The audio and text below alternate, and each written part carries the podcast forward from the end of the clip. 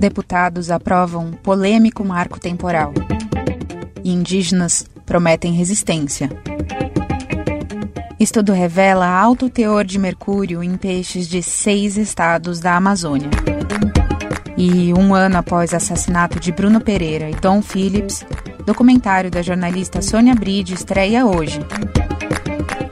Esses são os destaques do Amazônia em 5 minutos que a equipe da Amazônia Latitude selecionou para te atualizar sobre o que aconteceu entre 27 de maio e 2 de junho na maior floresta tropical do planeta. Em meio a protestos de indígenas por todo o país, a Câmara dos Deputados aprovou o projeto de Lei 490, conhecido como Marco Temporal, que pode prejudicar as demarcações de terras indígenas no Brasil. Os povos originários consideram a proposta como um retrocesso e afirmam que a mudança pode afetar acordos internacionais do meio ambiente. Lideranças indígenas chamaram os deputados favoráveis ao projeto de genocidas. Em entrevista ao UOL, a líder indígena Tchai Suruí, de Rondônia, falou da necessidade de derrubar o marco temporal no Congresso. Hoje, né, isso não leva em consideração que há pouco tempo atrás, né, no Brasil, nós éramos tutelados, então como é que a gente ia ter documentação, como é que a gente ia ter processo em juízo, né? Se a gente sequer poderia ingressar em juízo porque éramos considerados né, incapazes. Mas eu acho que é importante dizer, né, que a PL 490 ela vai além da questão da tese do marco temporal, né, que dificulta a, a demarcação dos territórios indígenas, mas ela passa essa demarcação do executivo para o nosso Congresso, né?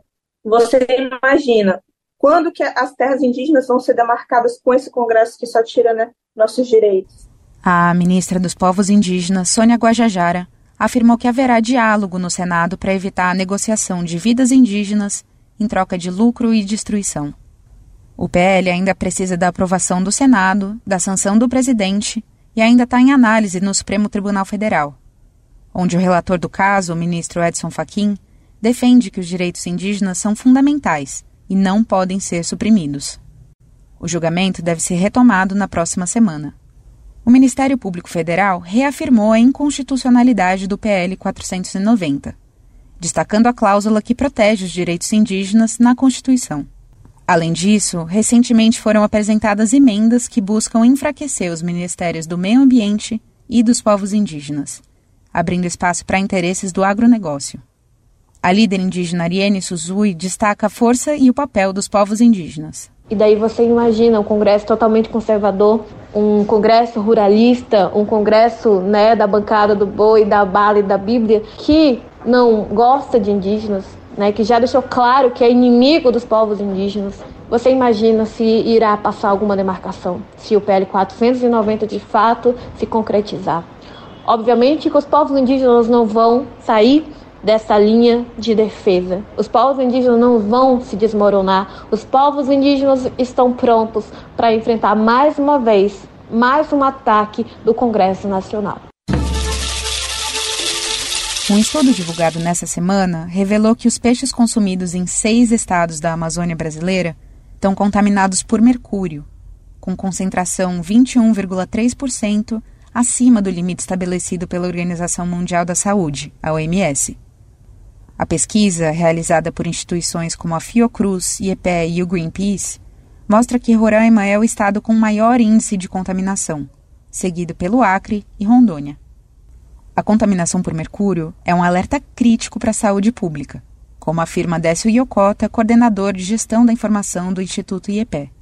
O mercúrio é uma das substâncias químicas mais perigosas, por conta disso existe a Convenção de Minamata, uma convenção internacional que decidiu para a eliminação do uso do mercúrio de todos os processos industriais, e o Brasil é signatário dessa convenção. E uma das razões do mercúrio ser tão perigoso é que ele tem esse efeito sobre o sistema nervoso central de todos os seres humanos o que pode levar em pequenas doses a problemas neurológicos mais leves, mas também problemas motores, mas em situações mais graves pode levar até a morte. O problema está relacionado ao avanço do garimpo ilegal de ouro na região, que usa o mercúrio para extrair o ouro de rochas e pedras. Considerando o papel fundamental do consumo de peixes na região, Medidas urgentes são necessárias para garantir a segurança alimentar e proteger a saúde das comunidades locais, fala Décio Yokota. Em termos de estratégia, o ponto principal é a eliminação da fonte dessa contaminação, que são os garimpos que usam esse mercúrio para a amalgamação do ouro. Então, que o governo continue com as ações da eliminação desse garimpo precisa ser a prioridade. A partir desta sexta-feira, a plataforma Globoplay disponibiliza o documentário O Vale dos Isolados O Assassinato de Bruno Idon. O filme, dirigido pela jornalista Sônia Bride, faz parte do trabalho O Projeto Bruno Idon, uma investigação sobre a pilhagem da Amazônia, que envolve 16 veículos e organizações jornalísticas de 10 países. O documentário mostra amigos de Bruno, indígenas e não indígenas, da FUNAI e da Univaja, retornando ao local do crime em busca de pertences dos dois envolvidos. As descobertas incluem memórias de celulares com algumas das últimas imagens registradas pelos dois, antes de suas mortes, que foram encontradas pela Polícia Federal com a ajuda de voluntários. Eu sou Amanda Peche e esse foi o Amazônia em 5 Minutos, uma produção da Amazônia Latitude. Para mais informações e conteúdos exclusivos, acesse amazonialatitude.com. Este episódio teve produção de Lucas Duarte, edição de Josué Ferreira e edição sonora de Celso Rabelo. Usamos informações de G1, UOL, Amazônia Real e Folha. Até a próxima!